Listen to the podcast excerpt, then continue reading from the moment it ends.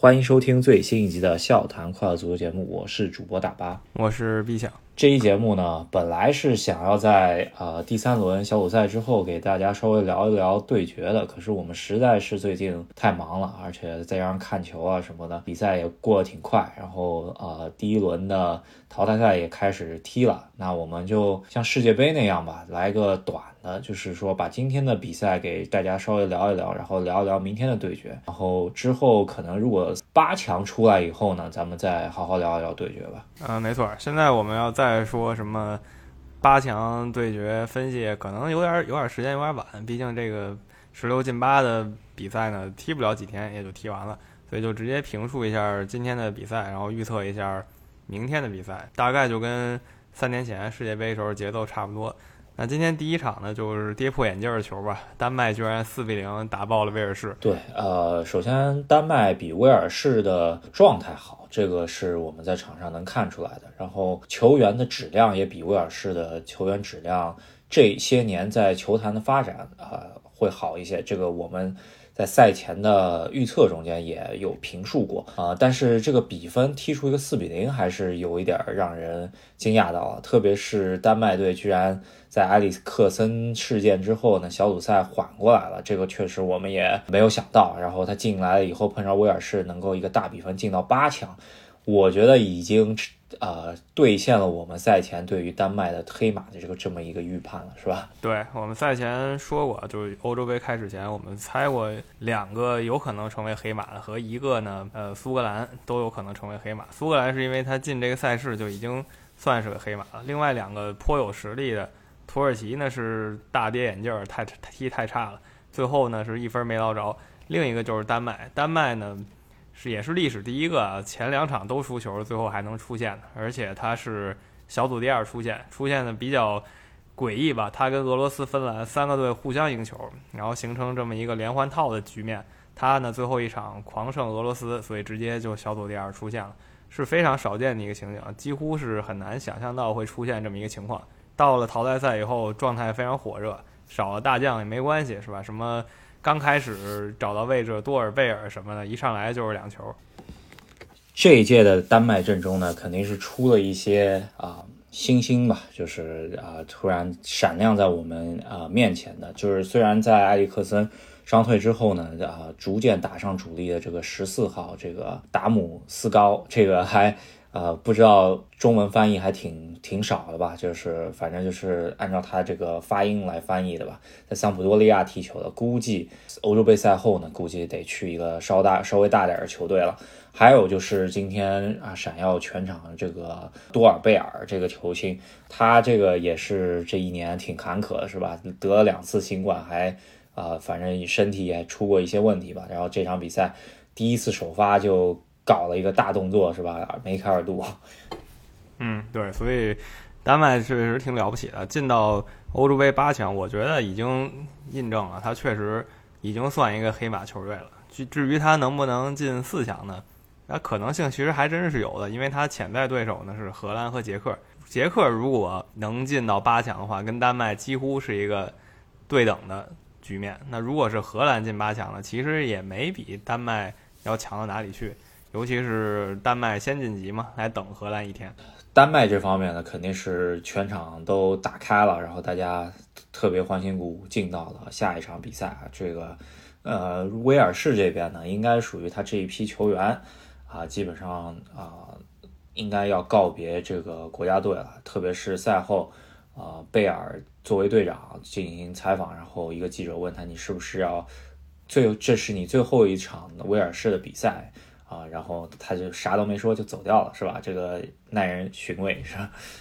对，有球迷误会了，有球迷可能没听清楚，听成了这是不是你最后一场足球比赛？这个肯定是没谱的事儿，他应该是可能会退出国家队，当然不是退出足坛了，这完全不同的两个概念。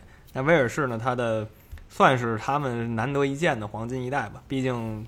老老一套的位置是基本基本的就一个球员或者两个球员是明星，现在他们有四五个明星，那这一波人基本已经到了小尾巴这儿了，还剩那么一两个人还在踢。然后他的新球员呢，大多不堪重用，他这场比赛上了一些小将，确实不太行，比赛经验非常少。对，啊，基本上啊，属于交了学费了吧。然后这场比赛，呃，丹麦应该是实至名归啊，进到了小八强。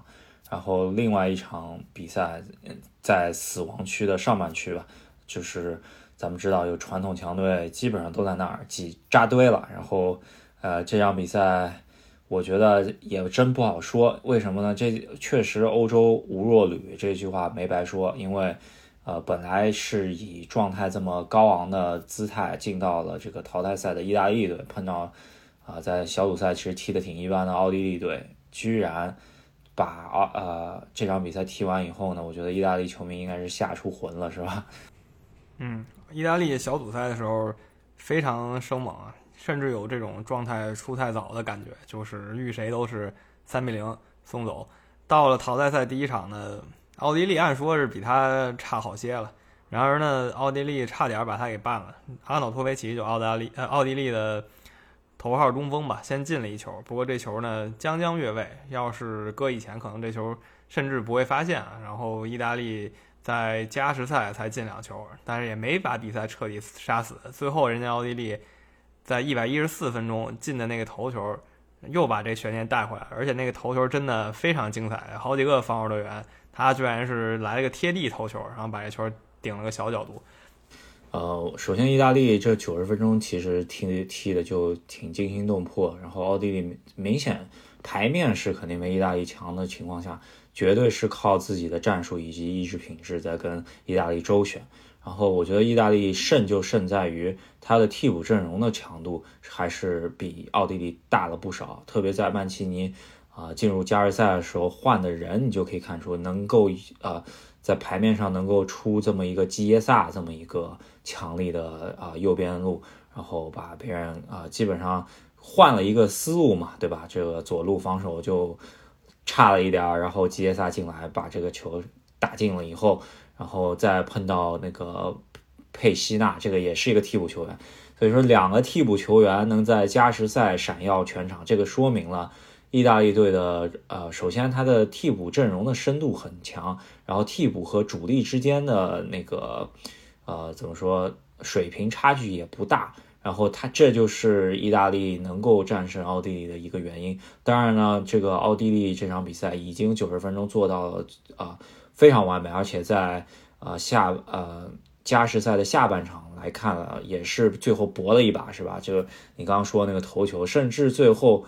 我觉得五分钟时间，大家意大利球迷应该是挺刺激的，是吧？那意大利呢？他现在也得益于这种换五个人的政策。你能换五个人呢？你整体实力强一截儿，那确实就可以把这种完全靠主力阵容撑着的稍微弱一点的球队最后给撵下去。同理，回头法国跟瑞士什么的都有可能有类似的情况。那意大利进了八强以后，我觉得他的基本任务算完成了，因为他之前。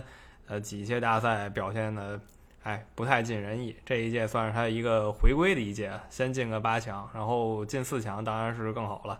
但是他八强这个对手，不管比利时还是葡萄牙，都是非常厉害的。对，呃，今天踢的两场啊十六进八的比赛呢，跟明天踢的两场十六进八的比赛是踢完以后啊，他们再要踢一个八进四的比赛。所以说，我们可以稍微聊一下明天的两场对决吧。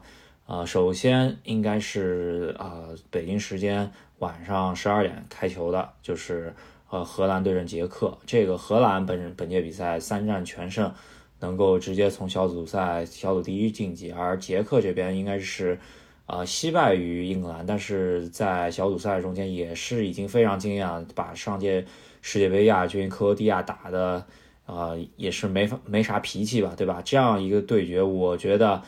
呃，我觉得荷兰队主要是他的小组赛给他的制造麻烦的球队不是那么多，而捷克这边还遇了英格兰，还遇了克罗地亚，他已经是啊有过一点啊这艳橙色的感觉吧。我觉得这一场，我甚至我觉得是五五开的一场对决。嗯，我可能多少在倾向荷兰一丁点儿，但荷兰我在这边看胜，他的总体胜率不会超过六，就六六对四已经是极致了，五五开。完全说得过去，而且荷兰也是他在大赛上已经吃瘪了好一阵子了，甚至就没有参加大赛。而捷克呢，就像你说的，已经跟呃两个就是四强的热门球队啊，甚至夺冠的热门的，有人这么说，英格兰和克罗地亚都碰过了，所以他的状态也提得出来。我们看一下，如果说这两个队谁晋级呢？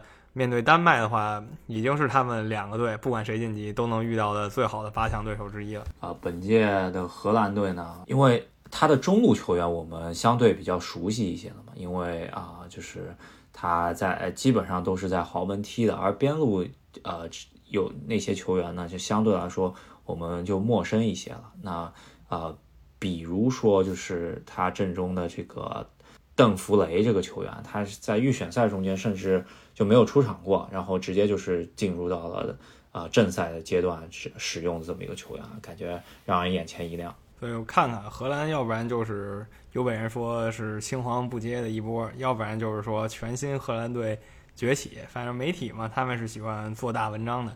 这场球踢完就是 两种结果中的一个，是吧？如果他败走在布达佩斯为捷克掀翻了，那就是前一种。嗯，对。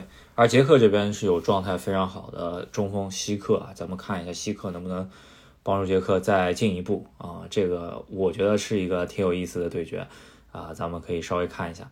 然后另外一个绝对是火星撞地球的对决啊，现当今足坛世界排名应该是前三的两支球队啊，互相之间的一个对决啊。葡萄牙呢这一次又是在死亡小组中间。拿 只拿到了小组第三晋级，而比利时是在他的小组砍瓜切菜，啊拿到小组第一。这样子两支球队吧，在小组赛虽然难度有不一样，但是还是体现了他们啊在这届比赛中间的一些表现吧。呃，我觉得应该还是个五五开，甚至我觉得就如果说整体实力上来说，肯定还是葡萄牙稍占上风。但是呃，在小组赛的状态中间，还是比利时好一些。但是，呃，还得再说一个但是吧，就是比利时这个小组确实简单了一些，是吧？嗯，对我目前比较倾向于比利时。一个是葡萄牙，他在小组赛确实费劲儿费的非常大。再有呢，就是他进攻上我没看出有多生猛。在小组赛面对匈牙利呢，是最后打开的。然后面对德国呢。然后被别人打爆了，然后他往回找吧。当然他先进一球了。呃，面对法国呢是 C 罗两个点球，然后比利时呢虽说没有之前就是最黄金时期那么狠了吧，但在小组赛的时候他基本进球这方面不是问题。然后防守呢，葡萄牙也没有防的多好吧，被德国打穿了好几次。然后跟法国的时候呢，已经是他肯定是想赢了，但是也没有能拦住法国，对吧？所以他最后。又是一个靠小组第三出现葡萄牙，不知道他在淘汰赛能苟成什么样吧？我本来是期待这两个队都能进四强的，但没想到十六强就先遇上了，比较可惜，遇的太早了啊！确实是，呃，我比较同意你这个看法，因为我觉得这个确实死亡小组让葡萄牙这个体能确实是占下风的，特别像 C 罗这个啊年事吧，咱们世界杯之前也看过了，他在小组赛如果很费劲儿的情况下。一到淘汰赛，呃，你看对乌拉圭那场比赛，C 罗基本上就不见了，是吧？真的，所以说，呃，使用 C 罗方面，我觉得小组赛还是太依赖 C 罗了吧，对吧？就一直场场都都没有让他好好休息啊，这个也确实没有办法，这个形势所逼。而比利时那边相对来说啊，有体能上的优势，啊。而而且啊，你刚刚说的就是葡萄牙前场的一些大牌球员嘛，确实也没有捏合到一起。而后场，呃，也是有漏洞嘛，因为咱们看到对德国的时候也是被啊基本上拆散了，是吧？这个，所以说我是稍微看好比利时一些啊，但是我觉得还不能说什么六四开，应该还是个五五开。嗯。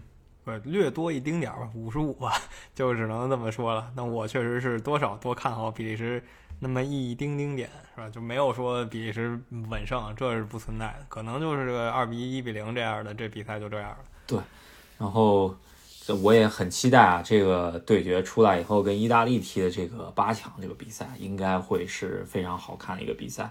呃，可惜就是如果说啊，就假如说葡萄牙晋级的话，那葡萄牙真是。连踢四场硬仗是吧？对，如果葡萄牙想进决赛，基本上是把 世界一流的强队全过一遍了，是吧？德国、法国、比利时、意大利然后另外呢，如果他进了四强，最后可能又得碰的是西班牙、法国或者克罗地亚，反正就是一流强队全来一遍。如果他进决赛，那边等着他的呢，什么英格兰、德国、荷兰，乱七八糟也都是世界。强队，所以如果葡萄牙想夺冠呢，可能是成色最高的一届冠军。对，啊，确实是 C 罗挺不容易，这个呃，在自己踢的第五届欧洲杯中间遇到这么一个路程吧，呃，祝他好运了，只能是吧？那这一期呢，就是聊到这儿了，这个比较短，因为每天都有球嘛。我们明天肯定还会再跟大家聊一期。喜欢喜欢我们节目的朋友呢，别忘了在。喜马拉雅上，在微信公众号上，还有网易云音乐上关注一下我们。啊，至至于我们哪里说的不对的话，可以给我们多指出。然后啊，想加我们的微信群的朋友们，可以通过我们微信公众号“和司机大帝”来添加我们。那我们这一期就先聊到这里，看一下明天的啊比葡大战，是吧？这个也是。啊，世界大赛中间第一次出现的这么一个对决啊，咱们看一下到底谁能啊进到八强。那他们两个确实很久没见了，那我们看看会怎么样。明天再见，下期再见，拜。